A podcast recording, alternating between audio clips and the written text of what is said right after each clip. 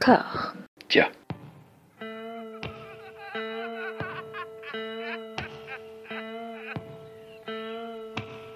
And now for something completely different. Would you like to talk about the meaning of life, darling? Sure, why not? Philosophy for two? Right. Provided the movement never forgets that it is the inalienable right of every man or woman or woman to rid himself or herself or herself. Agreed. Thank you, brother or sister or sister. Where was I? I think you finished. Oh, right. I don't want to talk to you no more, you empty-headed animal food trough whopper. I fart in your general direction. Your mother was a hamster and your father smelt of elderberries. Bonjour à toutes et à tous et salut Hélène, comment ça va? Salut, ça va très très bien et toi? Écoute, ça va. Je vais, employer une expression qui est atrocement tarte à la crème. J'en peux plus de cette expression dans les podcasts, sur YouTube. Mais c'est un épisode un petit peu particulier aujourd'hui, puisqu'il nous a été commandé par euh, le LUF, le Lausanne Underground Music and Film Festival, à l'occasion de sa 22e édition, qui a lieu cette semaine, du 18 au 22 octobre.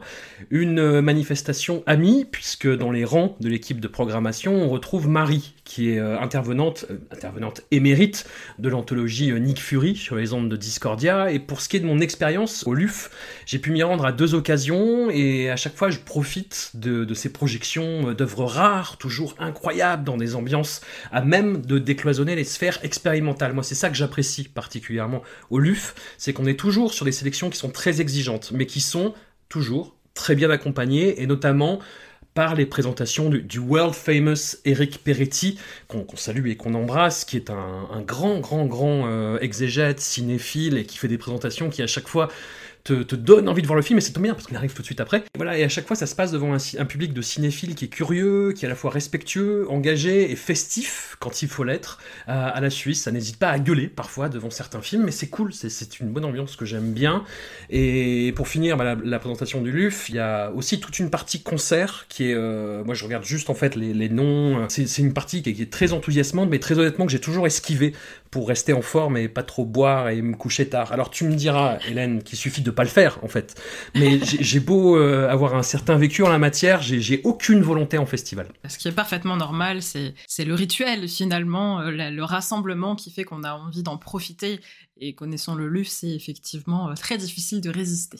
J'ai envie de me taper au moins 3-4 films par jour et pour ça faut, faut- Faut être d'attaque, sinon tu tu t'endors, euh, c'est compliqué. Et donc chaque année, le festival accueille une euh, radio éphémère où différents invités parlent en long, en large d'une section de la programmation cinéma. Et pour cette émission 2023, les services de Discordia ont été requis. Alors à la base, euh, Julien Bodivi de l'équipe de programmation m'a dit, bah écoute, si ça te dit, euh, tu peux faire un épisode sur toute la partie Bruce Ploitation. Alors la partie Bruce Ploitation, c'est euh, toute l'espèce de de- d'engouement euh, commercial et de copies de Bruce Lee qui ont euh, qui ont eu lieu après sa mort. Alors il y a eu des films avec euh, des gens qui s'appelaient Bruce Le, Bruce Lai, Bruce Liang, ce, ce genre de choses. Il y a un documentaire très très très très bon qui récapitule ça. Et hum, j'étais j'étais plutôt saucé, mais j'ai vu que dans la programmation, en fait, il y avait une double rétrospective croisée sur deux cinéastes qui ont une, des filmographies chacune assez pléthoriques dans, dans leur genre. Ces cinéastes, c'est Doris Wishman et Peggy Awesh. Et en fait, ce sont deux cinéastes qui se sont emparés de la question sensuelle dans le sens le plus large du terme, de la question érotique, de la question pornographique aussi. Et je me suis dit que ça nous ferait un bon sujet euh, à traiter ensemble, Hélène. Absolument, toujours, toujours prête pour traiter des films qui sortent de l'ordinaire et particulièrement quand il s'agit des sujets que nous allons traiter aujourd'hui. J'ai trop hâte. Donc voilà pour la, pour la transparence, c'est- un épisode qui a été commandé, mais euh, en même temps qu'on vous partage. Euh, ce- c'est pas des épisodes où on va traiter intégralement des filmographies des deux réalisatrices, parce que c'est- vraiment des, des, filmographies euh, pléthoriques, mais on va faire euh, vraiment un tour d'horizon, bah, en particulier de la, la première, Doris Wishman, et pour ce qui est de Peggy Awesh, qui pareil est un petit peu une, galaxie à part, euh, bah, par son, travail, ses recherches euh, et thématiques euh, qu'elle embrasse, on va vraiment se concentrer sur la double rétrospective croisée et comment ça répond avec le, cinéma de Doris Wishman, avec les films qui sont choisis et les doubles programmations. Est-ce que pour commencer, toi tu connaissais le cinéma de Doris Wishman avant de te lancer dans cet épisode, dans ces visionnages intensifs? Du tout, du tout, du tout, du tout, du tout. Pourtant, j'ai- des connaissances de films un petit peu marginaux, etc. Absolument pas. Je n'avais, je vais être claire, hein, je n'avais jamais entendu le nom de cette personne. Cela dit, j'avais déjà vu l'un de ses films. D'accord. En l'occurrence, c'était Bad Girls Go to Hell, que j'avais déjà vu. Je ne sais plus du tout Mhm. à quelle occasion, mais quand, euh, quand je l'ai revu pour la préparation de cet épisode, voilà, je me suis rendu compte que je l'avais vu, bien vu, bien en entier, que j'avais même failli euh, le, le programmer à l'époque au sein euh, du Maudit Festival. Donc, je, je ne savais pas du tout que c'était cette personne qui l'avait réalisé. Et c'est quand tu m'as proposé de travailler là-dessus que je me suis dit, écoute, allez, c'est parti, parce que je suis toujours d'attaque pour découvrir de nouvelles cinématographies, particulièrement quand il s'agit des cinématographies féminines et expérimentales, comme c'est le cas ici. D'exploitation surtout, parce qu'on manque de cinéma d'exploitation, bien entendu, surtout de cinéma de sexploitation, évidemment.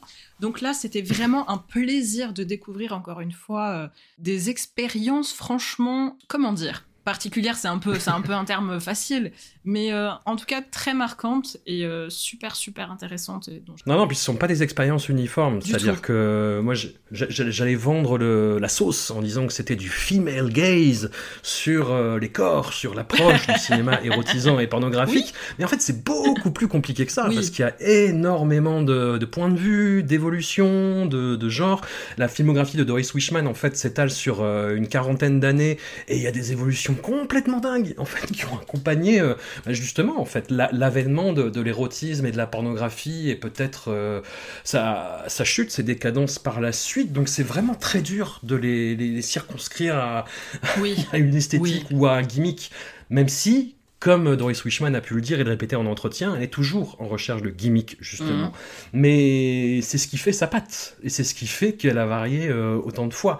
Alors Doris Wishman, disons que je l'ai approchée dans le cadre de la rédaction d'un des livres euh, Nanarland, où il y avait, donc c'est des livres qui sont répartis par thématique, et il y avait une thématique euh, sexy. Et là-dedans, on avait décidé, avec les camarades de Nanarland, dans la construction du sommaire, bah, de traiter notamment d'un d'un film qui s'appelle, euh, en français, Super Nichon contre Mafia. Alors en anglais, il s'appelle Double Agent 73.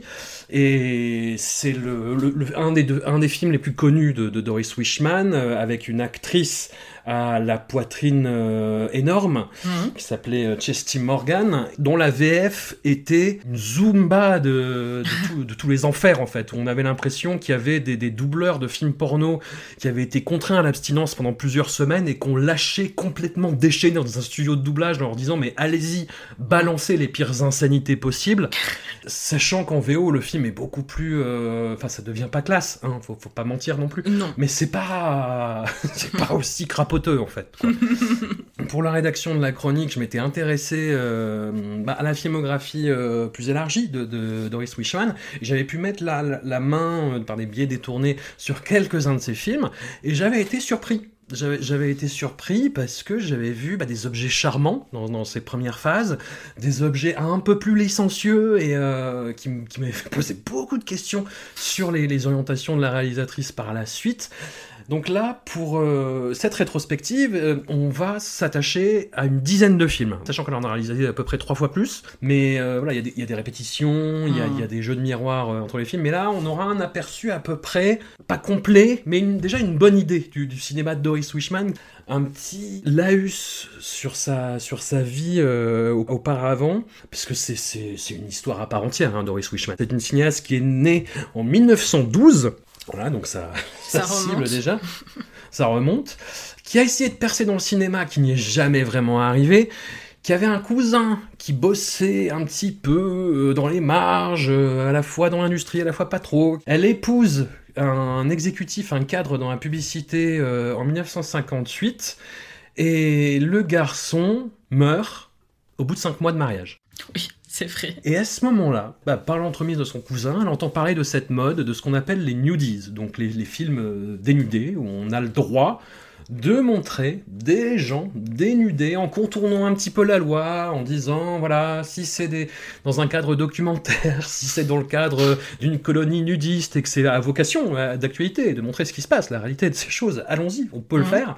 Et elle va contourner ça, et elle va accompagner un petit peu bah, les aléas de la censure euh, au, au fur et à mesure. Voilà, c'est- pour fixer un peu le cadre de, de- de cette, euh, de cette réalisatrice qui est complètement euh, à part Oui. dans le paysage, dans le paysage bah, cinématographique en général, quoi. Et je t'ai envoyé un lien vers une interview où elle est déjà, à un certain moment de sa carrière, elle est déjà assez âgée. Mm.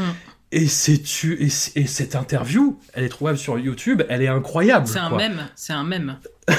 Mais c'est une attitude. C'est Moi, oui. c'est- c'est c'est- c'est un modèle de vie, Doris Wishman, à cette époque-là, en fait. On a un intervieweur qui s'est intéressé à ses films et qui lui pose des questions en essayant de lui faire raconter ses films. Et à chaque fois, Doris Wishman, qui est donc une petite mamie, Oui. tranquille, tu vois, elle le regarde avec un sourire coquin et quand il lui pose sa question, elle voit très bien où il veut en venir et elle roule des yeux en lui disant Qu'est-ce que vous essayez de me faire dire, jeune homme? C'est génial. C'est merveilleux, c'est merveilleux parce que tu la vois qui te parle de trucs euh, vraiment, de, choses sexuelles, parfois même gore, horrifiques, illégales, et qui te, qui te dit ça avec un, un petit sourire en penchant un petit peu la tête de côté, telle une jeune écolière, en disant bonne blague quand même, hein, franchement. BG.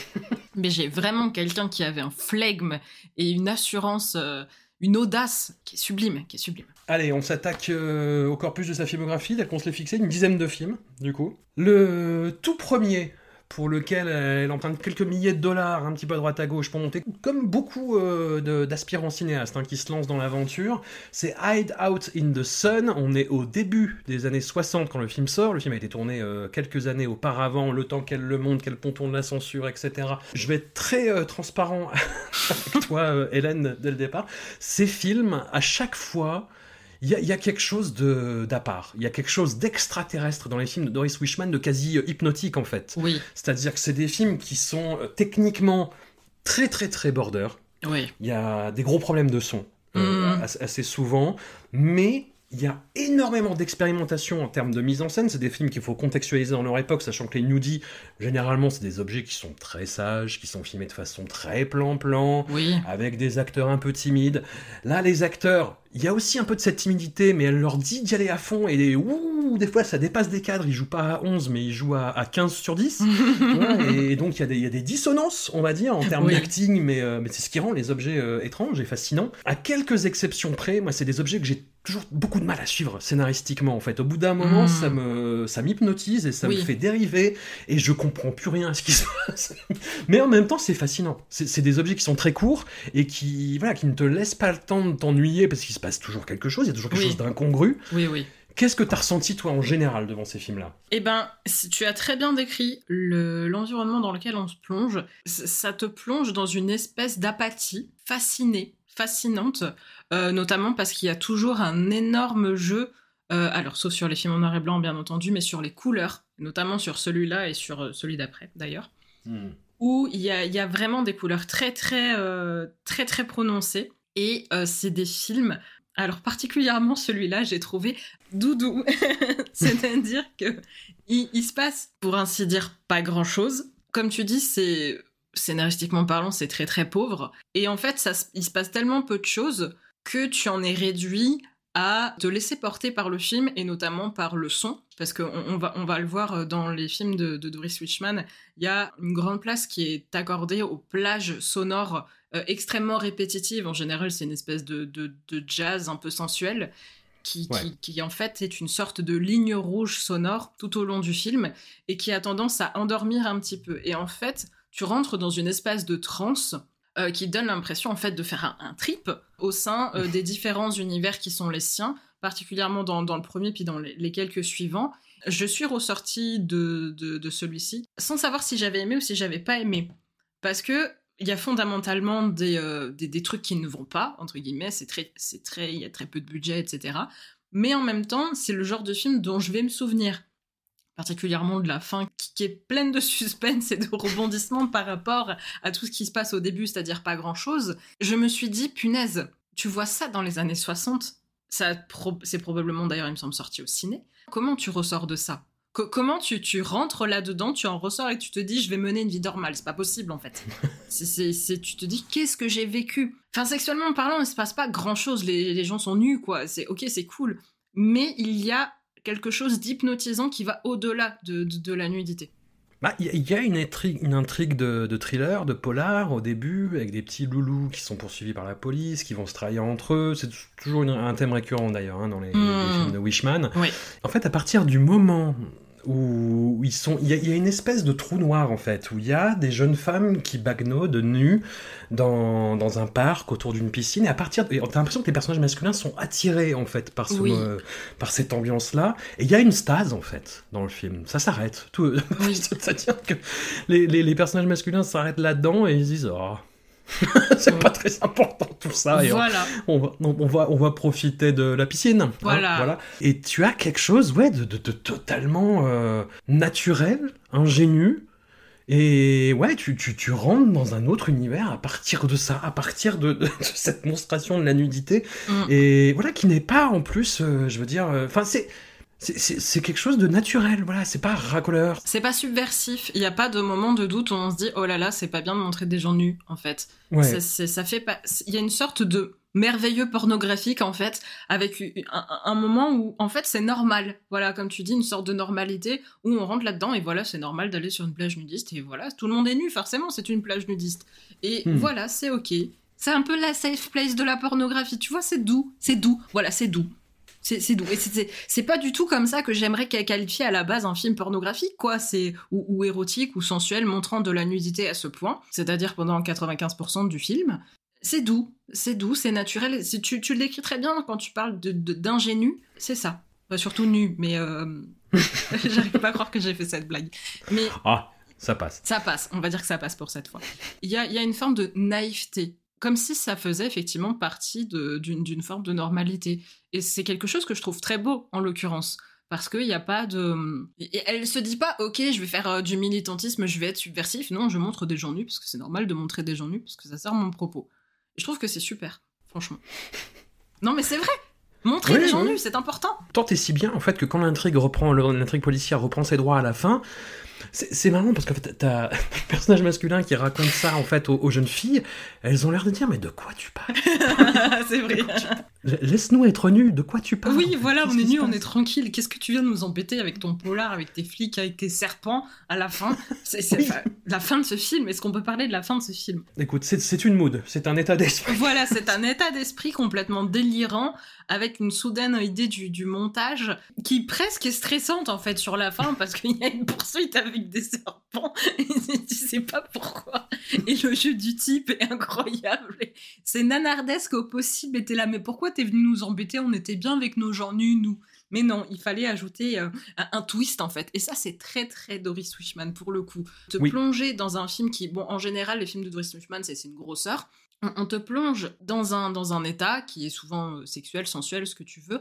On te fait croire en fait que c'est très répétitif et ça te plonge dans une léthargie. Et en général, dans les cinq dernières minutes, il se passe un truc incroyable. Et tu te réveilles. Et franchement, si tu t'endors pendant le film et que tu te réveilles à la fin, t'es là, mais quoi? Mais qu'est-ce qui s'est passé? C'est un, c'est un gimmick chez elle. hein. Et je trouve ça. euh, Enfin, il y, a des- il y a des films dans lesquels c'est incroyable, quoi. pendant la fameuse interview qu'on citait tout à l'heure en fait elle a une, euh, une explication il lui demande mais où est-ce que vous trouvez toutes ces idées? Parce que c'est vrai qu'elle a des idées assez folles quand même Oui. parfois. Et elle lui dit bah écoutez c'est au moment d'aller dormir les idées viennent et si j'ai de la chance je m'en rappelle le lendemain matin. Et c'est vrai que c'est très euh, c'est très éthéré quoi. On est dans, dans un monde euh, va- vaporeux euh, voilà qui relève vraiment de- du rêve quoi de l'onirisme Exactement. et alors le film suivant, bah, qui est le premier euh, film d'ailleurs euh, qui est, qui est retenu dans la, la rétrospective croisée du, du LUF, c'est on est tout à fait là-dedans. On Oui. est tout à fait là-dedans avec peut-être, alors corrige-moi si je me trompe, pas trop fort mais corrige-moi, il y a, il y a peut-être une petite recherche scénaristique, c'est peut-être un peu plus tenu que le reste, c'est Nude on the Moon. C'est incroyable ce film. Complètement. Complètement. On est toujours en couleur, avec de très belles couleurs. Oui, D'ailleurs, euh, le film a, a été restauré et, euh, et ça se voit. Et euh, moi, par rapport au, justement à, à l'époque où j'avais vu le film euh, pour la rédaction du bouquin Ireland, donc c'était en 2015, et la, la version restaurée que j'ai vue, il y a, il y a un monde. hein. Enfin, c'est le, le- Ah le ouais. film est du, ouais, ouais, a gagné vraiment en beauté et en splendeur et en lustre. Et, et le film est charmant. Le film est charmant.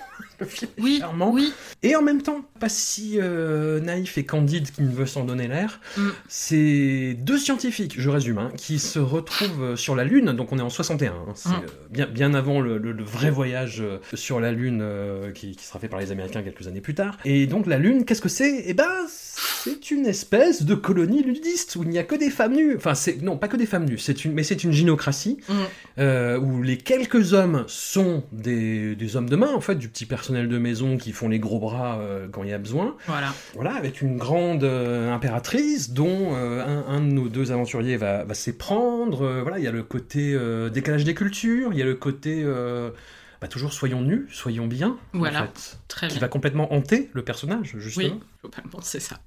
Et c'est- Et fou Et c'est fou parce qu'on est en 1962, c'est ça, hein? 61, 62. Ouais. Et en fait, euh, moi, je sais pas pourquoi. Enfin, Il y, a- il y a une raison. Il y a très probablement une raison.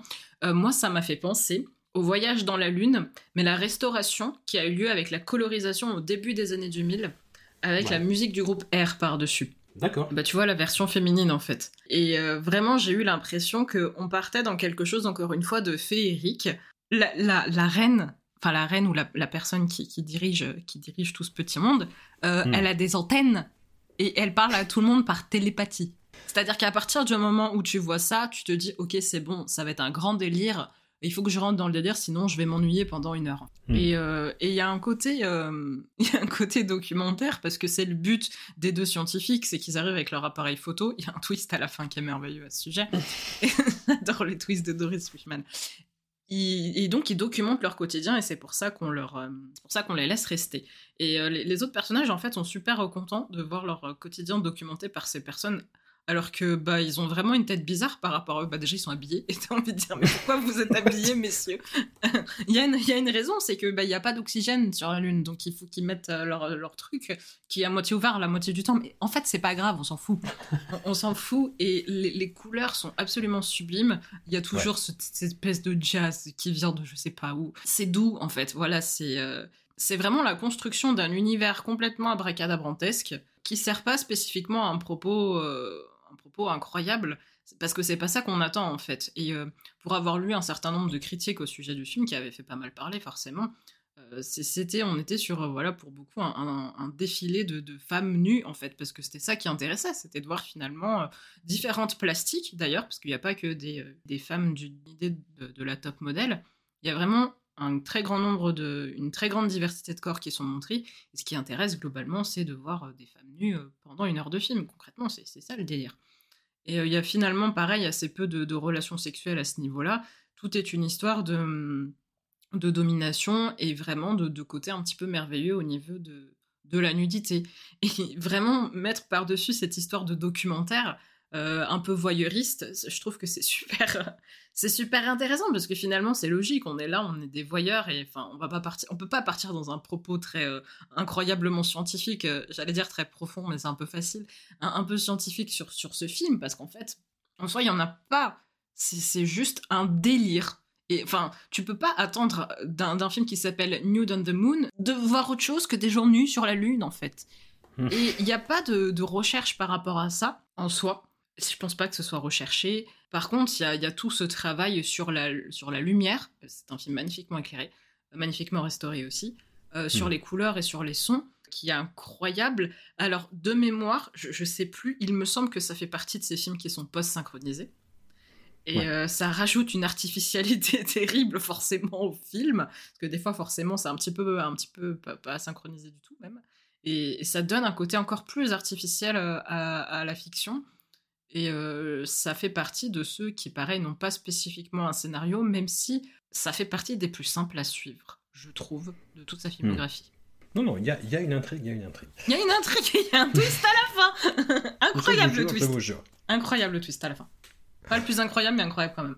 Alors, Doris Wishman, à la suite de ça, va continuer un petit peu dans la voie du nudies jusqu'à ce que ça passe de mode, que euh, voir des, des jeunes femmes nues euh, ne suffisent plus. Mm. Et hum, le, le cinéma euh, pour adultes, euh, le cinéma coquin, va passer, va connaître un passage de ce qu'on appelle le nudie, donc le, filmer des, des jeunes filles surtout nues, au roughy. Alors rough, c'est euh, dur, donc c'est aller dans, dans quelque chose d'un petit peu plus brutal, d'un petit peu plus sec d'un petit peu plus tangent.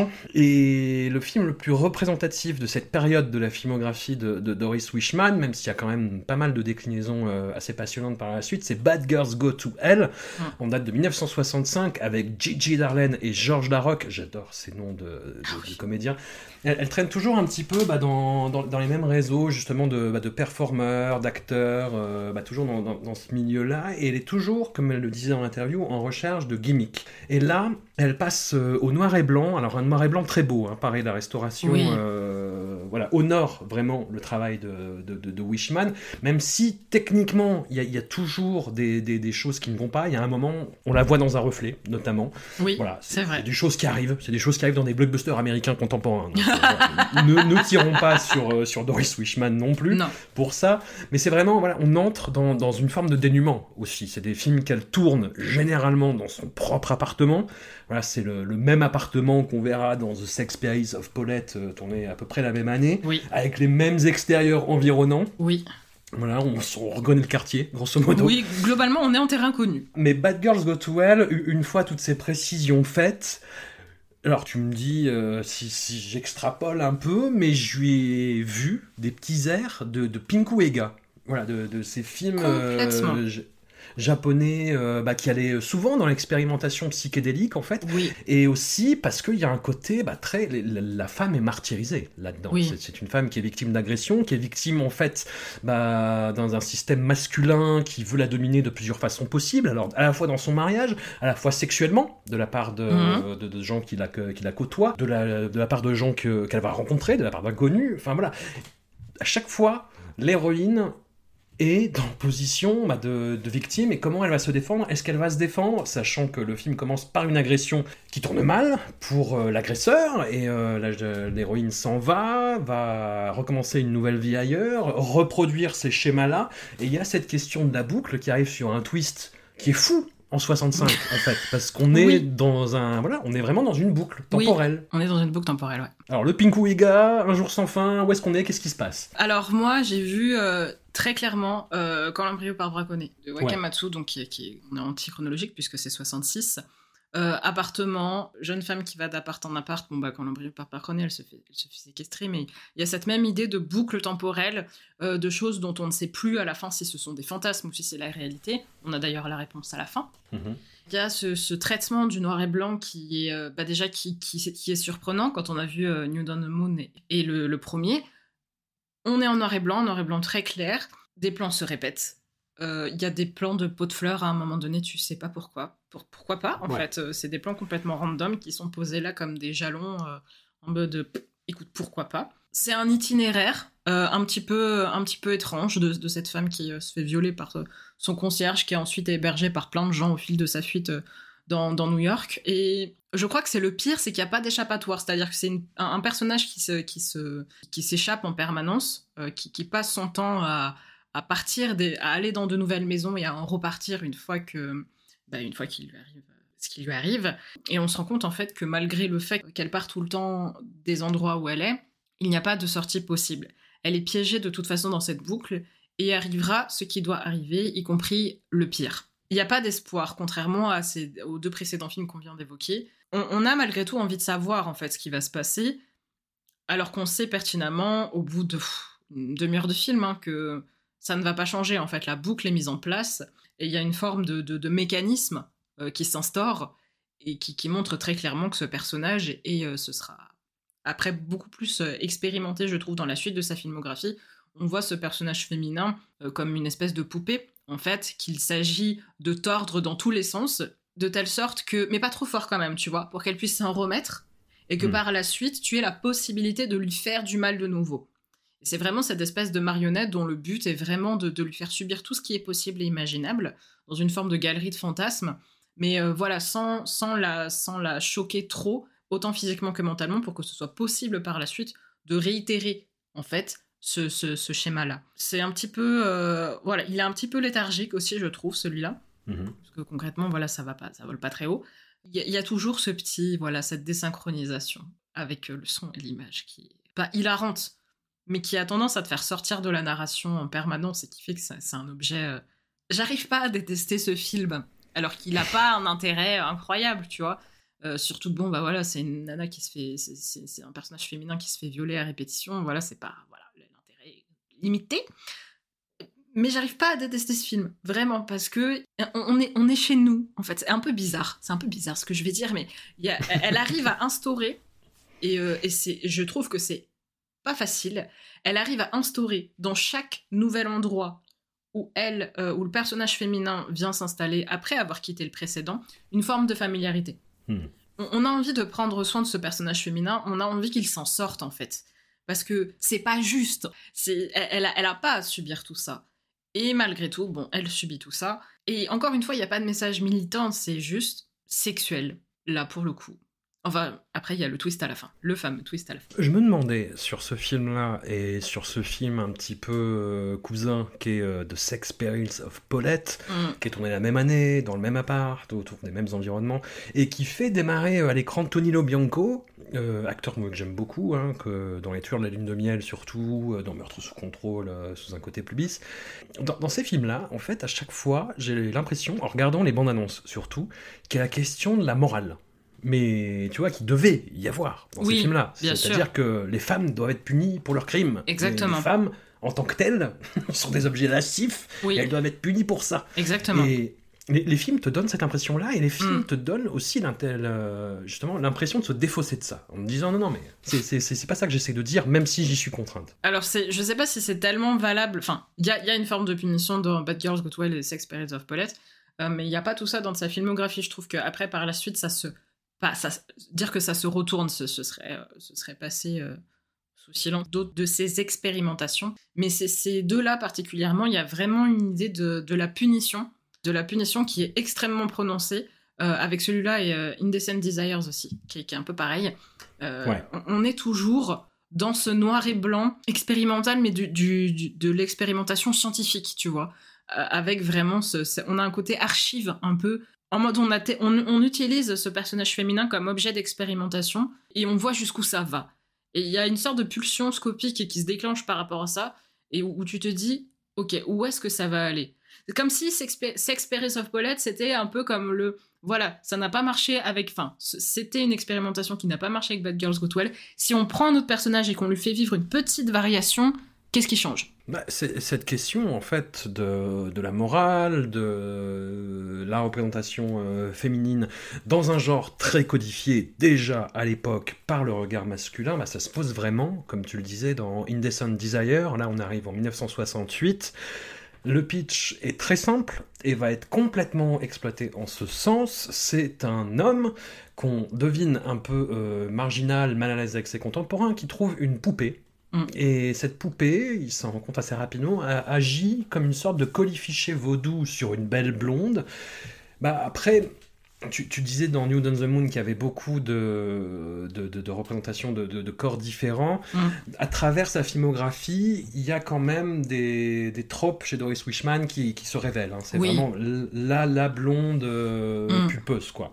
Complètement. Et, et là, bah, dans Indecent Desire, en fait, ça, justement, elle, met en scène ce regard masculin et cette fétichisation du corps euh, tel qu'elle l'a filmé et tel qu'elle le précise au fur et à mesure. Mm. Oui, c'est tout à fait le cas. Puis clairement, dans Indecent Desire, c'est exactement ça. quoi. C'est la poupée. On a la poupée humaine et la poupée, le jouet, qui sont clairement reliés l'un à l'autre par une espèce de magie vaudou, je sais pas trop, qui est finalement un, trope intéressant, enfin super intéressant, parce que là, on est dans un point de vue sexuel, jusqu'où ça peut aller. En fait, c'est toujours pareil, c'est jusqu'où euh, on commence à connaître un petit peu Doris Wishman, jusqu'où elle va aller jusqu'où elle va pouvoir tester des choses, jusqu'où ce personnage va pouvoir tester des choses sur le personnage féminin. Je m'attendais franchement à pire, malgré tout ce qui lui arrive. Il y a une exploration de, en fait, d'un tas de sens autour de, autour de cette poupée.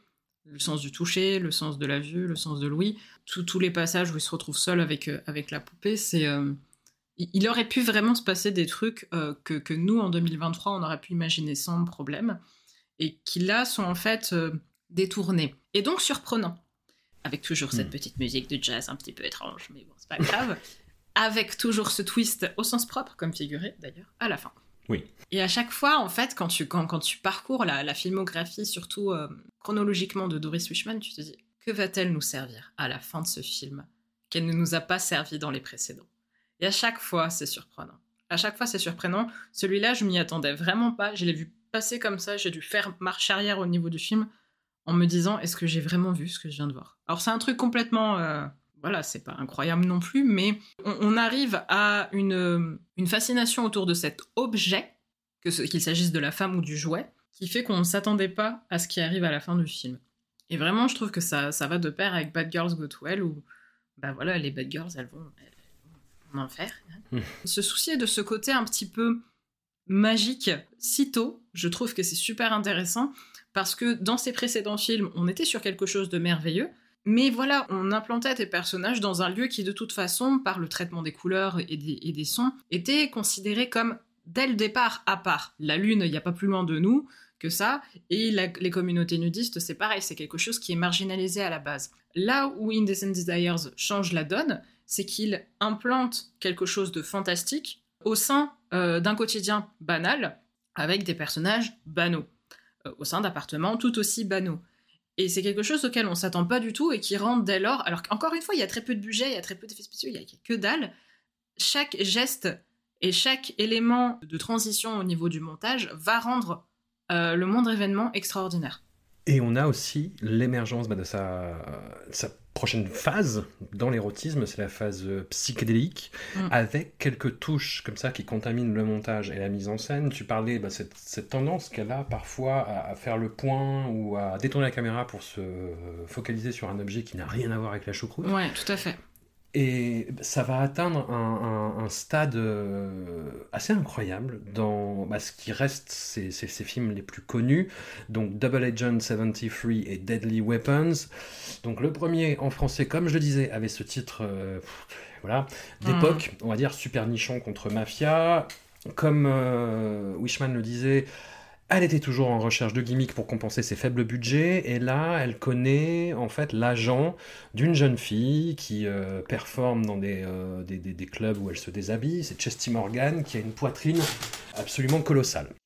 Chesty Morgan va interpréter le rôle d'une espèce d'agent secret Mhm. qui a un appareil photo dans un de, de ses seins.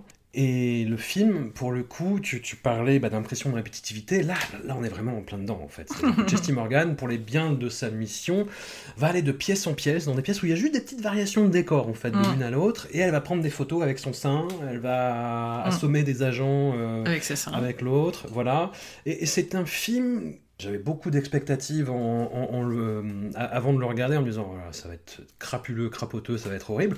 Et en fait, je sais pas, c'est peut-être un, un de ces films les moins érotiques en fait. Alors après, Oui. c'est- peut-être dû à la performance et enfin la non-performance en l'occurrence de, de Chesty Morgan qui est, je- je- il exhale de cette actrice une profonde tristesse. Vraiment, ouais. elle Oui. a pas l'air contente d'être là, de ce qui se passe, euh, et du coup ça rend le, le film parfois assez désagréable à regarder. Oui. euh, très très Le honnêtement. passage où elle, se, où, elle, où elle est allongée, là, où elle doit prendre des médocs, ou je sais pas trop ce qu'elle prend, Ouais. et, euh, et elle est allongée, et cette scène est longue et triste, et euh, il y a un tas de gros plans, effectivement, sur sa poitrine, et, et sur la manière dont elle est allongée, qui fait qu'on voit tout, et euh, elle semble désincarnée, en mode on m'a Mm. on m'a dit d'être là, et je suis là pour être là à cause de, de la taille de mes boobs, et voilà, ça s'arrête là, en fait.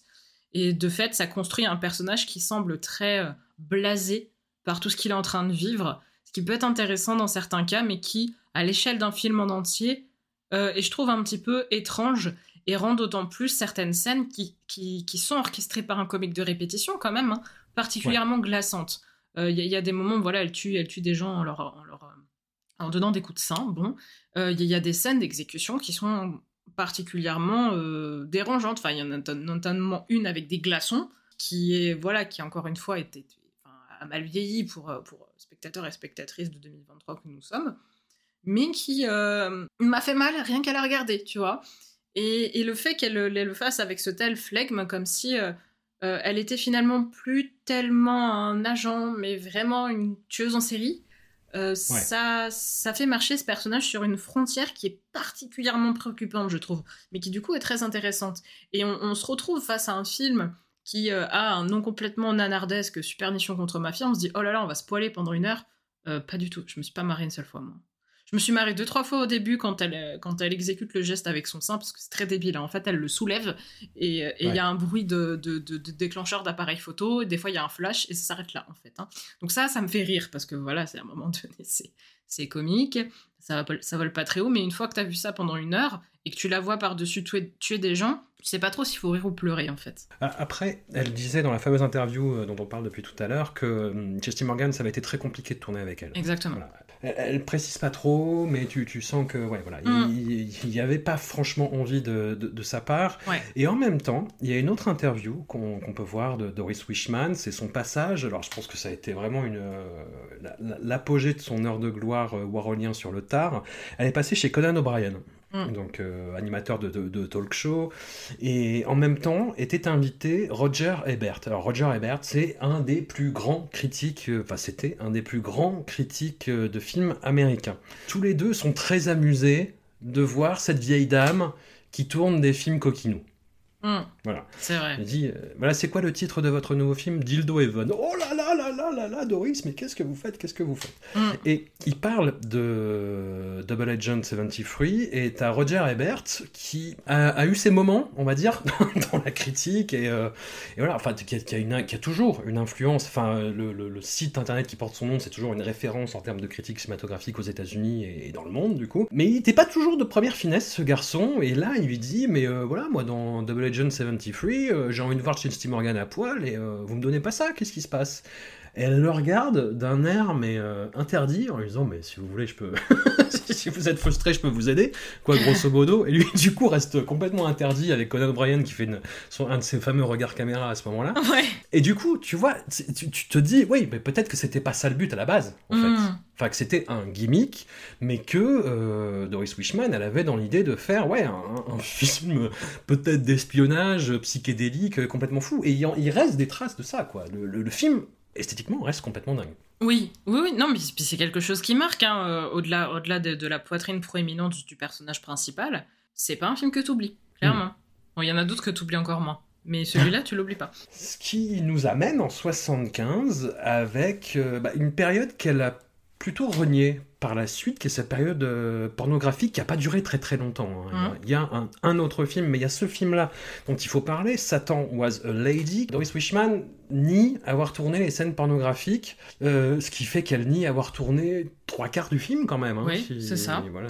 Et ce qui, ce qui, est intéressant dans, dans ce film-là, c'est bah, cette idée justement bah, que tu évoquais dans Double Agent 73, de, de, de personnages qui au bout d'un moment ont tellement intégré cette domination qu'elle euh, voilà, qu'elle se, qu'elle se rebiffe et de vire euh, limite tueuse en série. quoi. C'est un motif qui va imprégner tout le reste de sa filmographie par la suite. Complètement. Et là, ça se traduit par le dernier quart d'heure, où là, tout d'un coup, enfin, il y a de la mise en scène. Oui. Enfin, il y a des tentatives. Enfin, il y a des expérimentations. Il y a une scène. Alors, c'est pas vraiment du négatif. Oui, si, c'est une espèce de. Ouais, c'est. Je, je sais pas. C'est. Ça m'a fait un peu l'impression quand tu mettais ta, ta, ta main au-dessus d'une bougie pour voir le squelette, tu sais. Ouais. Enfin. T'as fait des expériences sympas.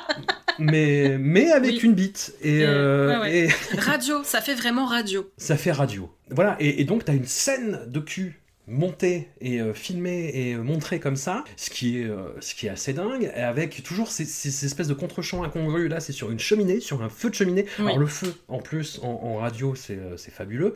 Et où, tout d'un coup, voilà, Doris Wishman reprend ses droits et où, justement, cette obsession reprend ses droits aussi. Ouais, complètement. Complètement, oui, parce que le film, globalement, c'est. il, fait, il fait 1h10, je crois. globalement, il y a 55 minutes de pornographie de... sans interruption, quasiment hardcore, gynécologique. Euh, voilà, c'est voilà concrètement, c'est voilà, c'est des gens qui copulent pendant 55 minutes. Donc voilà. T'as une scène de bondage à un moment. Oui, au début. La, la seule euh, au début, je crois, ouais. singularité. Oui, voilà, concrètement. Euh, il y a une Annie Sprinkle qui est absolument incroyable, évidemment. Voilà, sinon c'est tout. Et ce qui fait qu'on est encore une fois dans ce processus un petit peu léthargique. Effectivement, moi, les recherches que j'ai faites ont montré que c'était pas elle qui avait a priori tourné les scènes pornographiques, ce qui n'est en soi pas très étonnant euh, quand, on, quand on considère ce film au regard de sa filmographie et au regard du semi-remake, entre guillemets, qui sera celui de 2001, avec le même nom. Mhm. Et ce qui fait qu'en fait, euh, malgré le fait qu'il y a un certain rythme au niveau des séquences euh, pornographiques, tel qu'on peut l'imaginer, on plonge encore une fois dans une sorte de transe particulièrement prononcée, celle-là pour le coup, j'avoue que c'était c'est un de ceux auxquels j'ai été le moins sensible personnellement. Ce qui fait que le dernier quart d'heure, où tous les gens sont habillés, avec euh, le twist, encore une fois, qui, qui est très oral, oral du verbe parole, pas du verbe autre chose, fait Oui. que ça va soudainement extrêmement vite. Il y a un défilé d'informations soudain Ouais. euh, qui fait que ça, ça va beaucoup trop vite soudainement.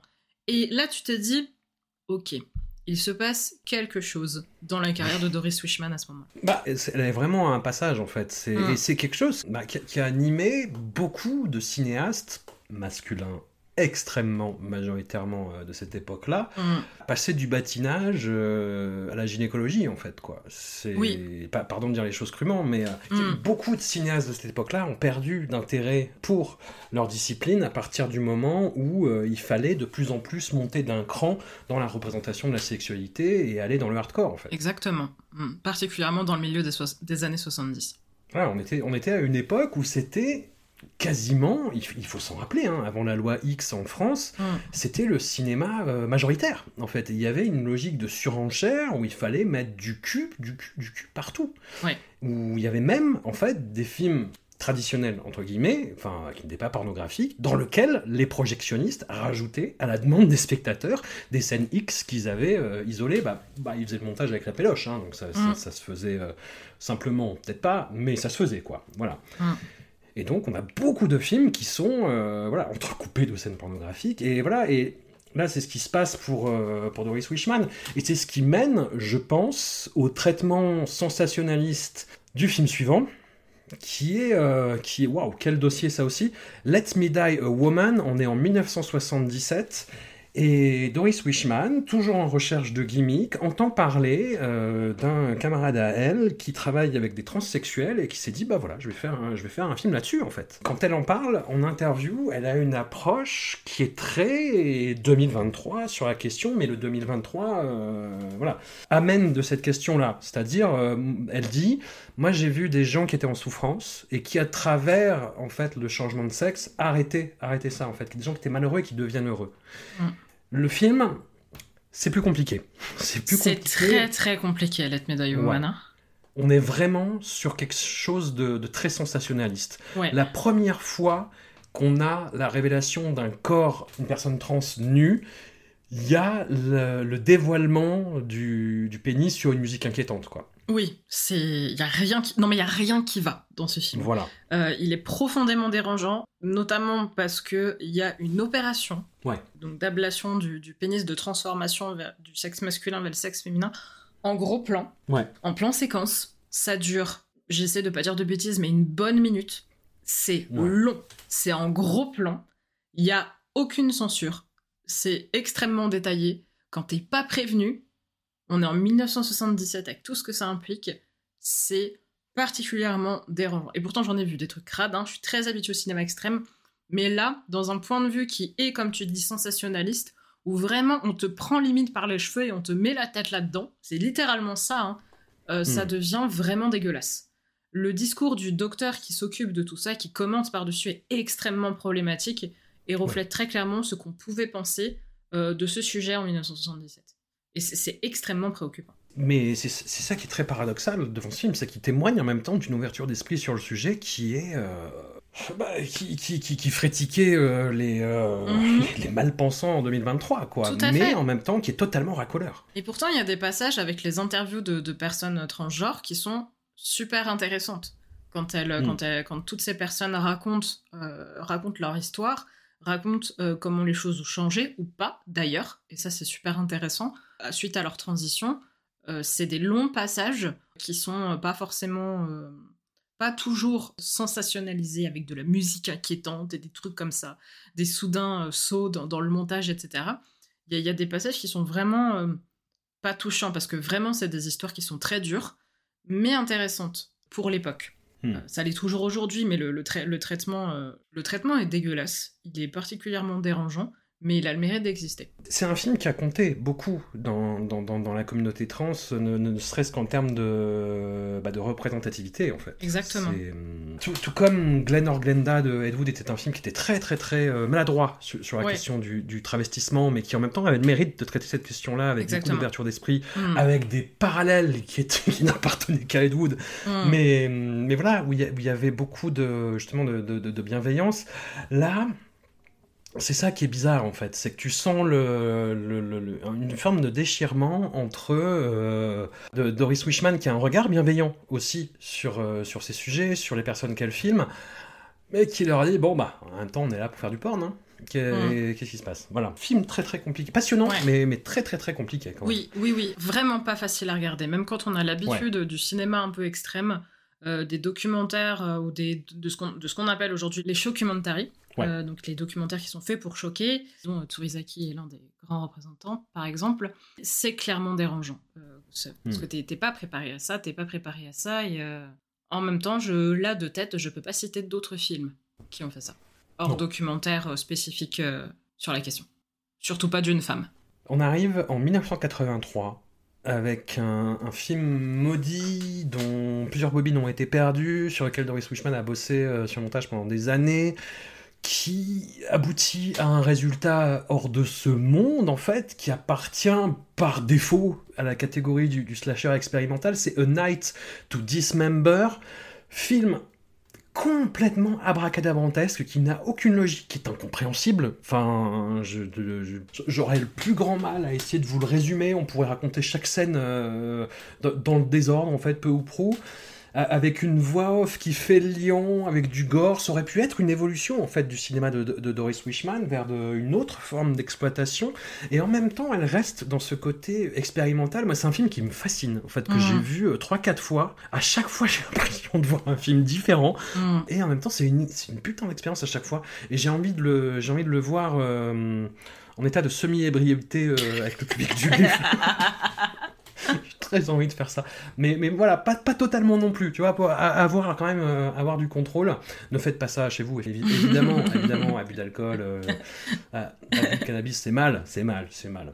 Cette expérience a été faite par des professionnels, ne refaites pas ça chez vous. Voilà, A Night to Dismember, du coup, tu, tu as découvert là, euh, ça va? Qu'est-ce qui se passe? Tu m'as recommandé de commencer par celui-ci. Et c'est un conseil que je donnerais volontiers euh, si je dois faire découvrir Doris Wishman à, quelqu'un.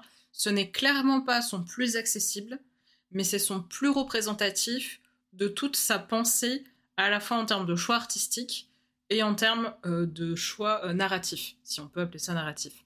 C'est un film auquel j'ai absolument rien compris, tellement c'est épileptique, mais tu retrouves absolument tout ce qu'elle a l'habitude de faire, ce petit jazz étouffé toujours présent même dans les pires moments, cette espèce d'assimilation du meurtre à la jouissance, le travail sur les couleurs et notamment sur ce côté négatif radio, ce sont désynchronisés qui nous sortent perpétuellement de la fiction, et ce gros bricolage expérimental de manière générale. Et donc tout ce travail sur la pénétration, que ce soit la pénétration des armes, la pénétration du corps, et cette assimilation entre le crime et, euh, et la relation sexuelle. Tout, est, tout y est, en fait. On a ce côté extrêmement rude et en même temps ce côté extrêmement sensuel on a ce côté très sérieux, très, très gore, très hard, et en même temps ce petit jazz, franchement, qui, qui est sa patte dans tout, dans tout, partout et jusqu'à la fin. Ça va très très vite et en même temps c'est très très compliqué. On peut effectivement le couper et le monter dans le désordre. Enfin, c'est un truc si tu veux mettre sur YouTube. En termes de droit, je pense que tu, tu, tu, arrives pas en fait à te faire rattraper tellement c'est le bazar, tellement tu peux le remonter comme tu veux. Ça serait intéressant d'ailleurs de remonter ce, ce film euh, pour essayer de peut-être d'en sortir une narration, mais c'est pas ce qui est recherché en fait. Le, film lui-même, si je peux me permettre de faire une petite analyse un petit peu pompeuse, le film lui-même est démembré, tu vois. Il me semble que j'ai regardé deux trois synopsis. Il y a une histoire de, de personnage qui sort d'un hôpital psychiatrique, je crois. Donc il y a hum, peut-être une relation à ça. Je ne pense pas, euh, honnêtement. Euh, je pense qu'il y a eu énormément de, d'après les recherches que j'ai faites, il y a eu énormément de bricolage il y a énormément de séquences qui ont été perdues. On en a rajouté plein d'autres, certaines même pas filmées par Wishman, je crois. Euh, donc en fait, concrètement, euh, le montage que toi et moi avons vu, est-ce seulement le vrai? Je sais pas. Aucune idée. La voix off est censée faire le lion, mais elle te perd encore plus, Ouais. en fait, je trouve. Ouais, ouais, c'est encore pire. Effecti- et c'est le genre de film, effectivement, tu regardes le résumé en ligne et c'est- tu te dis, ah bon? Oui. et, ça te, et ça te perd encore plus. T'es en là, fait. mais est-ce que j'ai choisi le bon fichier? Qu'est-ce qui s'est passé? C'est le film aussi, malheureusement, qui fait que la carrière de, de Doris Wishman connaît un, un hiatus de, de plusieurs années. En même Oui. temps, euh, Doris Wishman en est rendue à sa soixante-dizaine, en fait. Et hum, elle, elle le dit à un moment euh, dans, dans une interview, euh, mais je prendrai ma retraite à ma mort, et encore, si je peux, je ferai des films en enfer. Hmm, Et j'a- j'adore cette phrase. C'est très très beau. C'est très très beau, et d'ailleurs, je crois que son dernier film est posthume. Ouais. Donc, euh, tu vois, ça va très bien avec l'idée. Elle s'arrête euh, pendant au moins une une dizaine d'années. Et pendant les années 90, en fait, il y a un retour de hype sur son cinéma. C'est-à-dire que ça a été vraiment une artisane de ce cinéma-là. Elle était vraiment... euh, voilà, les- on, on a parlé de Double Agent 73 et de Deadly Weapons euh, pour Chesty Morgan. Le nom de Doris Wishman était un petit peu escamoté. On, on savait qu'elle existait, mais elle faisait plus sourire. C'était la mamie qui faisait des films, euh, des films coquins. C'était plus une curiosité qu'autre chose. Mm. Et puis, elle a vraiment connu un, un engouement à la fois critique et public et culte. Ce qui a beaucoup joué dans, dans cette reconnaissance a posteriori de son travail, c'est notamment euh, via le, le film Serial Mother de, de John Waters, Oui. où un des personnages regarde Double Agent et se, se, se masturbe devant dans une scène mythique. Et voilà, John, John Waters a beaucoup fait euh, pour, pour Doris Wishman au point où il, a- il apparaîtra dans son, son tout dernier film. Ça la remet en selle et elle tourne trois derniers films, Mm. coup sur coup. À, à quelques mois d'écart près à chaque fois. Satan Was a Lady, donc une nouvelle version de son film pornographique de 2001, mais complètement repensée. Mm. Avec quand même des thématiques euh, bah, qui reviennent, hein, le, le SM, euh, ce, ce personnage de femme qui reprend le dessus, enfin qui essaye tout du moins, Qui et qui est dans, euh, dans une spirale de malédiction, plus ou moins. Et elle fait un film qui s'appelle Dildo Heaven, sur, sur lequel on n'a pas pu mettre la main. Et Each Time I Kill, qui est son, dernier film. On va commencer par la nouvelle version de Satan Was a Lady. Quel film je Là, pour le coup, je prends une, phrase- une phrase qui est typiquement discordiante, on l'a fait remarquer. Quel film étonnant, tout de même. Voilà. Satan Was a Lady. Alors, c'est, euh, il faut s'imaginer que les scènes porno du film de 75 sont remplacées par des chansons euh, en mode acoustique par un espèce de, de, de clone des enfers de Jarvis Cocker. C'est, c'est plus du tout du jazz, mais c'est une espèce de, De ouais, une espèce de balade bizarre. un peu, Ouais. ouais, désenchantée, un peu schlag. Ouais. Et voilà, et avec ce personnage de, de, femme fatale, enfin, qui essaye tout du moins de, de, de monter socialement en, faisant des, en orchestrant des chantages, et, et ça tourne mal. Mm. Et euh, waouh, que- quel film curieux. Quel, quel film incroyable. Je crois que c'est un de mes Aussi. préférés de sa, de sa filmographie. Très Ouais. clairement. Ouais, parce que euh, je crois que en termes de son, de tous ceux que j'ai vus, c'est le plus soigné. Ouais. Probablement parce que c'est quasiment une comédie musicale. Il m'a donné des vibes très claires de Nowhere de Greg Araki. Le, Ah ouais le- ouais, le- le personnage principal féminin euh, m'a Mm. rappelé euh, Shannon Doherty, qu'on voit très très peu dans Nowhere, avec ses cheveux un peu crépus partout là. Et ce- son attitude, son attitude de, de femme fatale, c'est ses cheveux incroyables, son regard, son rouge à lèvres de l'époque du début des années 2000, incroyable.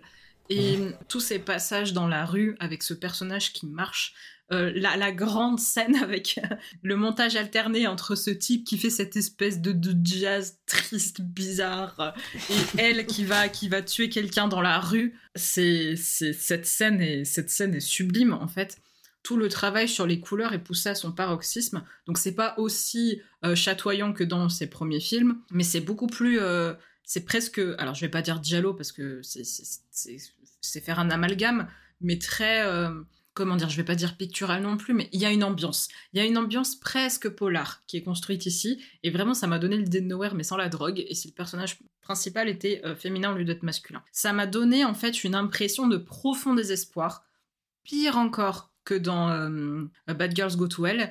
Si- il faudrait étudier le film beaucoup plus profondément, mais ça m'a vraiment donné l'impression de ce personnage féminin de Bad Girls Go to Hell qui s'offrait une nouvelle version et qui prenait sa revanche, tu vois. Bon, Mhm. avec euh, la fin malheureusement que, que l'on sait, et avec ce twist habituel que l'on sait. Et celui-ci, vraiment, euh, c'est celui que j'ai vu le plus récemment, puisque je l'ai vu juste avant l'enregistrement de cette émission. Il, il m'a vraiment laissé euh, une impression de... C'est vraiment un film, lui, que j'ai envie de revoir, pour le coup, tu vois. parce que je pense que euh, bah, il est plus intéressant, euh, à mon sens, hein, que, que celui de 1975, notamment parce que c'est pas. Donc il dure 1h20, je crois, celui-là. Et euh, Ouais. euh, c'est pas, c'est pas que du cul tout le long. Et c'est bien, des fois, de, temps, de pouvoir respirer et de voir des gens tuer d'autres gens. C'est intéressant aussi. Non, mais voilà, il y a, il y a pas. le personnage féminin est pas spécialement très creusé. Il l'est en tout cas plus que celui de- du, du film du même nom. Et on n'a pas Annie Sprinkle en face de nous, bon, mais on a, euh, on a vraiment un personnage qui est super intéressant et qui, euh, qui cristallise, je pense, ce, ce côté vraiment euh, femme fatale vu par Doris Wishman, de, de personnage qui reprend le dessus, mais qui se fait dévorer par une forme de, de- mécanique qui est inqualifiable en fait et qui, euh, qui repose dans cette espèce de twist qui semble être la grande puissance des films de Doris Wishman dans toute sa Hmm. carrière. Ouais, Ce qui nous amène à son tout dernier film, Mm. qui a été tourné euh, en, en 2002. Doris Wishman est âgée de euh, 89 ans. Mm. Et elle tourne un slasher horrifique euh, fantastique qui est complètement délirant. Ce, ce film, Oui. c'est Each Time I Kill, Oui. où on a des apparitions bah, de, de, de- de personnalités complètement incongrues. Il y a le, le- le- le chanteur des B-52s, il y a une grande scream queen qui s'appelle Lina Kigley, et hum, il y a le directeur photo en fait de, bah, de tous les, les, les- les films Ruffies euh, bah, de, de Doris Wishman depuis les années 60, de Black Girls Gone to Hell, aussi David Smith. Mhm. Et hum, c'est un film très fauché qui Oui. est euh, voilà, de, de, de facture euh, approximative, Voilà. vraiment, avec, avec des gros problèmes ouais, de ça. Avec des, des, des- pff, avec des perruques et des maquillages qui viennent d'un magasin de farce et attrape. Enfin, mais je- oui, c'est ça, c'est exactement ça. C'est un chair de poule le truc. Ouais, avec des plein de plans en enfin, Oui. avec les, les gens qui font des grimaces dessus, Oui. enfin, c'est carnaval. C'est un chair de poule. Je crois que c'est mon préféré de la réalisatrice. Vraiment. Tu dis ça sur le film d'avant. Ah oui, non, non, non, mais lui, lui vraiment, je le défendrai corps et âme. Ok. ok, ok. Mais c'est très drôle, hein, Il, est en train, drôle. il était en train de remettre en question notre collaboration, là, c'est ça. Absolument pas, au contraire. Je, je lui vois d'autres horizons. J'ai vraiment, oui, euh, c'est la chair de poule le truc en fait. Donc je pense que ça a attrapé des, des, des éléments de nostalgie chez moi. Le, le, le, le film, pour le résumer, est très basique. C'est l'histoire d'un personnage euh, féminin. Euh, qui est vraiment euh, le, le- le- le personnage basique euh, qui est harcelé à l'école avec un physique absolument pas avantageux et qui euh, fantasme évidemment sur un homme qui est très beau. Et bref, voilà, c'est ce type de personnage qui trouve une amulette. Et cette amulette, elle a un pouvoir incroyable. Elle permet d'obtenir une particularité physique d'une personne, celle de ton choix, quand tu la tues. Oui, voilà. C'est incroyable comme concept. c'est incroyable comme concept. Et donc, il suffit de, de la porter autour du cou, donc c'est une espèce de pendentif, et donc de tuer la personne. Je dis ça comme si c'était aussi simple que d'aller acheter du pain, mais euh, elle, en tout, pour elle, en tout cas, c'est aussi simple que d'acheter du pain. Et donc de tuer quelqu'un de la manière qu'on veut et de toucher la partie de son corps qu'on aimerait obtenir en récitant, euh, en récitant une, une, formule magique. Et donc le personnage le fait et petit à petit va en fait euh, devenir une tueuse en série. Elle va obtenir euh, le corps de- du, le corps d'un personnage, les dents d'un autre personnage, les cheveux d'un autre personnage, jusqu'à réussir à obtenir l'attention de celui qu'elle veut. Puis arrive un moment où elle perd son amulette et, euh, et après ça part complètement en cacahuète. C'est fauché, c'est tout ce que tu veux. C'est, enfin, j'ai vraiment eu l'impression d'avoir en face de moi la série Chair de poule avec le sexe en plus, quoi. Il y a un twist, encore une fois, à la fin. Bien sûr. Et c'est vraiment le twist à la R.L. Stein pour le coup. Vraiment, c'est le truc auquel on, on s'attend très clairement. Euh, La scène est super. la scène, super. la scène est super. Alors j'ai pas compris tout de suite qui était le personnage qui arrivait à, à la fin, mais euh, la manière dont la scène est filmée est glaçante et logique et enfin, je pense que très facilement il y a des personnes qui ont dû se dire punaise, c'est ça son dernier film. Ça, Il y, a- il y a tout un, un culte qu'on fait autour des films Testament, euh, du dernier film en mode ça conclut sa carrière cinématographique, cette personne pensait qu'elle allait mourir. Pff, que pouic de se dire que ce film est un, est un film posthume en plus, c'est moi au contraire, enfin je trouve que c'est génial parce que quand je vois ce film, je vois l'interview dont on parlait tout à l'heure de Doris Fishman et puis je la vois me regarder à travers mon écran et me dire bonne blague. hein. Enfin franchement c'est. en fait, je crois que mes films préférés d'elle c'est son premier et son dernier Hmm. parce que ce n'est absolument pas la même chose. Et ça, ça montre, si tu prends son premier film, son dernier film, si tu veux faire découvrir la carrière à quelqu'un de Doris Wishman, tu prends son premier, son dernier, et euh, A Night to Dismember, et euh, tu te fais une soirée incroyable. Tu peux pas, tu, quand tu connais pas, tu te dis, voilà, là, c'est trois films différents de la même personne. C'est pas possible. Bah si. Et c'est pour ça que Doris Schussman, c'est incroyable. Tout à fait. Voilà, c'est la conclusion euh, de, notre aperçu sur la carrière de Doris Wishman. Alors, comme je vous dis, il y a une trentaine de films. Hein. Il y, a beaucoup de films nudistes. Vraiment, elle a, tourné euh, quasi non-stop en fait. Hein. Il y a Le Journal d'un nudiste, Blaze Star Goes Nudiste, Playgirls International, Behind the Nudist Curtain, The Prince and the Nature Girl. Et puis dans la, dans la phase Roughies, il y a et avant la phase expérimentale, il y a aussi Amazing Transplant dont on aurait pu parler, qu'elle évoque dans, dans, l'interview. Mm. Mais bon, ce serait euh, voilà, ce serait spoiler le twist de Amazing Transplant. il a pas piqué des verres lui aussi. Oui. Comme elle le dit, euh, si, si, si elle est en enfer et qu'elle peut tourner des films, elle y tourne. Et euh, j'espère pour elle que c'est ce qui se passe en ce moment. Et du coup, j'espère presque aller en enfer pour voir d'autres films de Doris Wishman.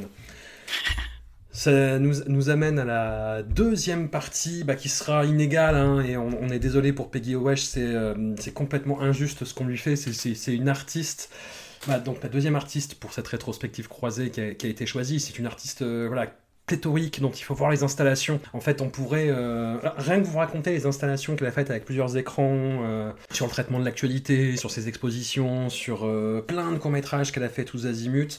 Là, le LUF a choisi en fait quatre, quatre films qui peuvent être coprogrammés avec ceux de Doris Wishman. Est-ce que tu peux nous parler du, travail de Peggy Awesh un peu en introduction avant de rentrer dans le, dans le vif du sujet? Oui, bien sûr, un petit peu. Alors, euh, Peggy Awesh, donc c'est une personne qui est née en 1954, c'est une artiste américaine, c'est quelqu'un qui a commencé à tourner euh, a priori au début des années 1980.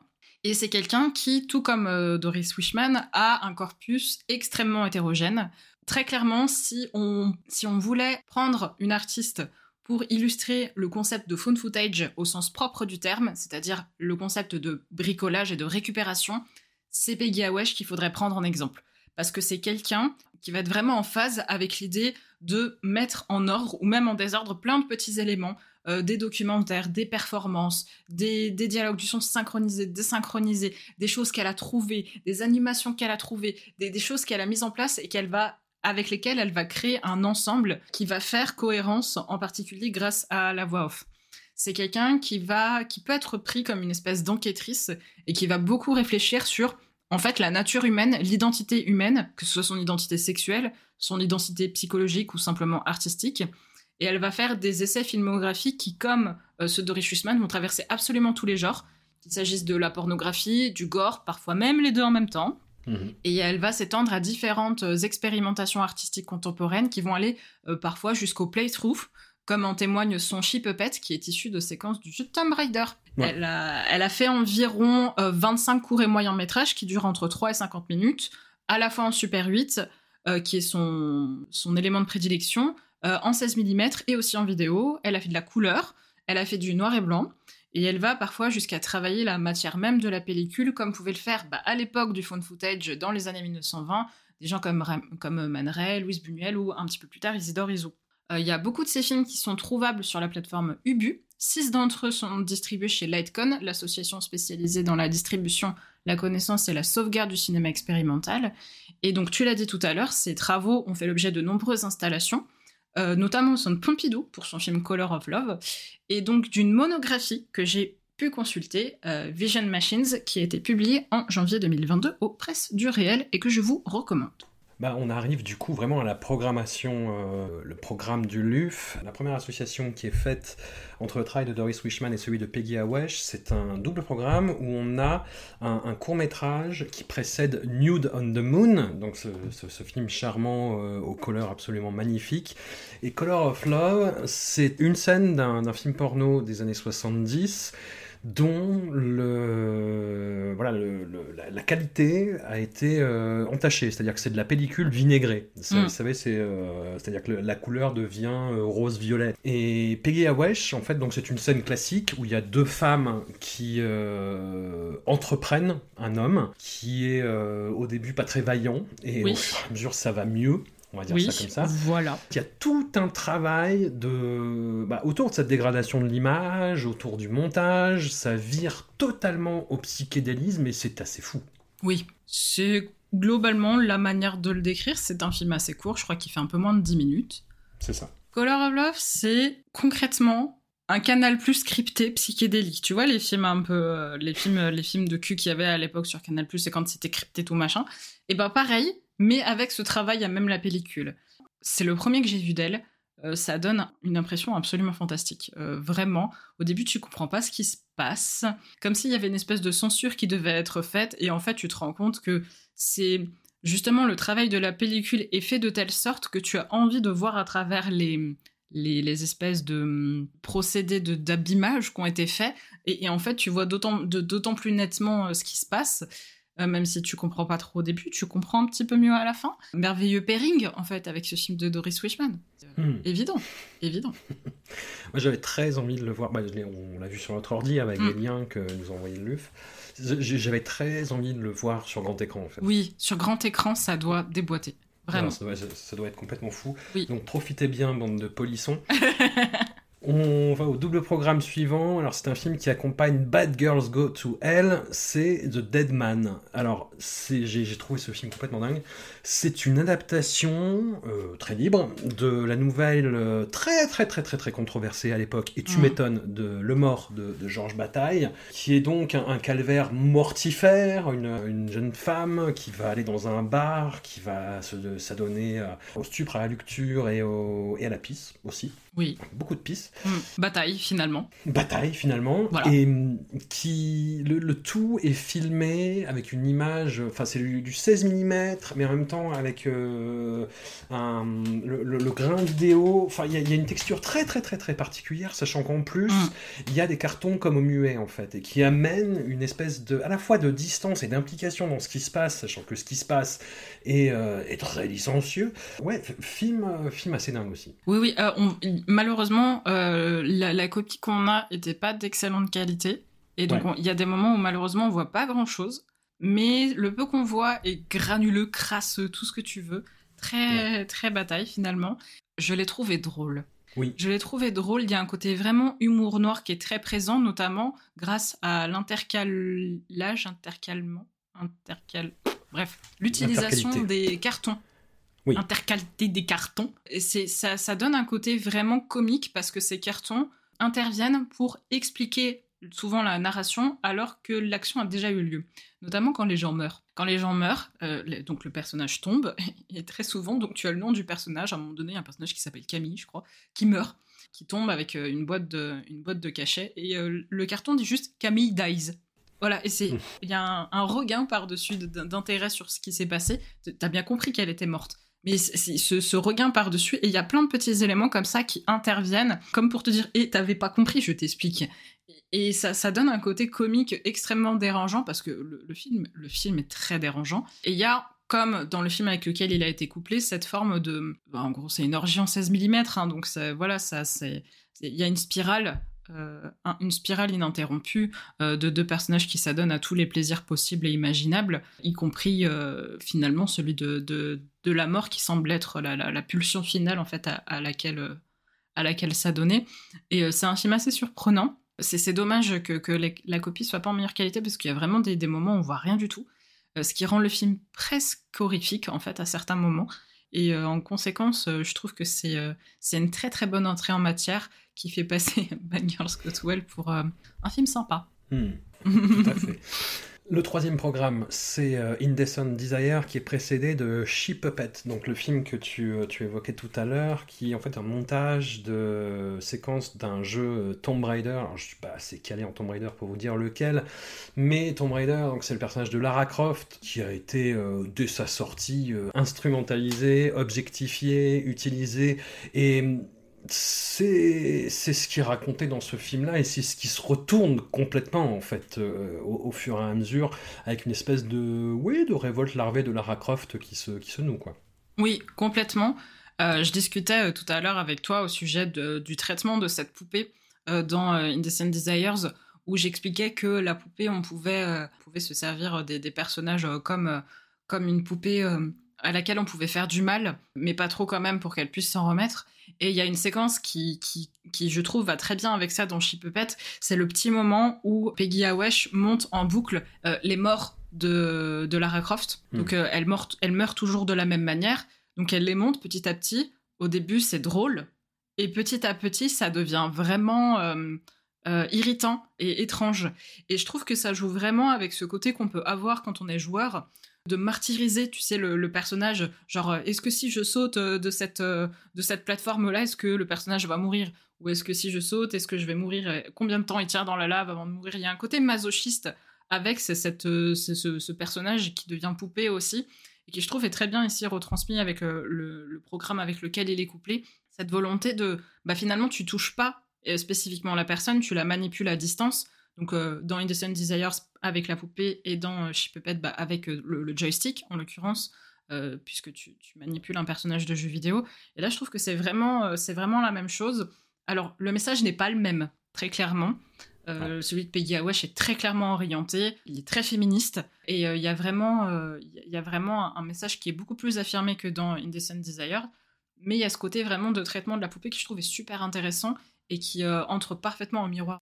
Ce qui nous amène au dernier double programme. Avant le fameux A Night to Dismember, il y aura Nocturne de Peggy Awesh qui est dans le même euh, noir et blanc 16 mm que euh, de Deadman, mais cette fois-ci, dans la copie qu'on avait, tout du moins, c'était plus visible. Mm. Et le côté euh, un, petit peu drôle, satirique est moins mis en évidence que le côté euh, ouvertement horrifique, cauchemardesque. Mm. C'est une femme qui est traquée par son compagnon. Est-ce qu'elle l'a tué? A priori, oui. Il revient pour la hanter et c'est fabuleux. J'ai trouvé ça, euh, j'ai trouvé ça fou. En fait, c'est c'est à, la fois aussi euh, clair et évident que ce que je viens de dire, et à la fois complètement retort, en fait, dans, la mise en scène, l'interprétation, le montage, et, ça donne vraiment cette impression de cauchemar, quoi. Je trouve que pour le coup, quand on met en parallèle Nocturne et euh, Night to Dismember, euh, on voit un parallèle qui fait que les deux films, chacun leur tour, chacun d'une manière différente, peuvent être beaucoup plus facilement compréhensibles. Alors Nocturne, quand je l'ai vu la première fois, j'ai rien compris. Hein. Euh, je me suis dit, j'ai noté sur mes notes, j'ai pas tout compris, mais c'est une meuf qui tue des gens. Après, j'y suis revenue. Et euh, en fait, je l'ai compris vraiment comme une espèce de rêve éveillé.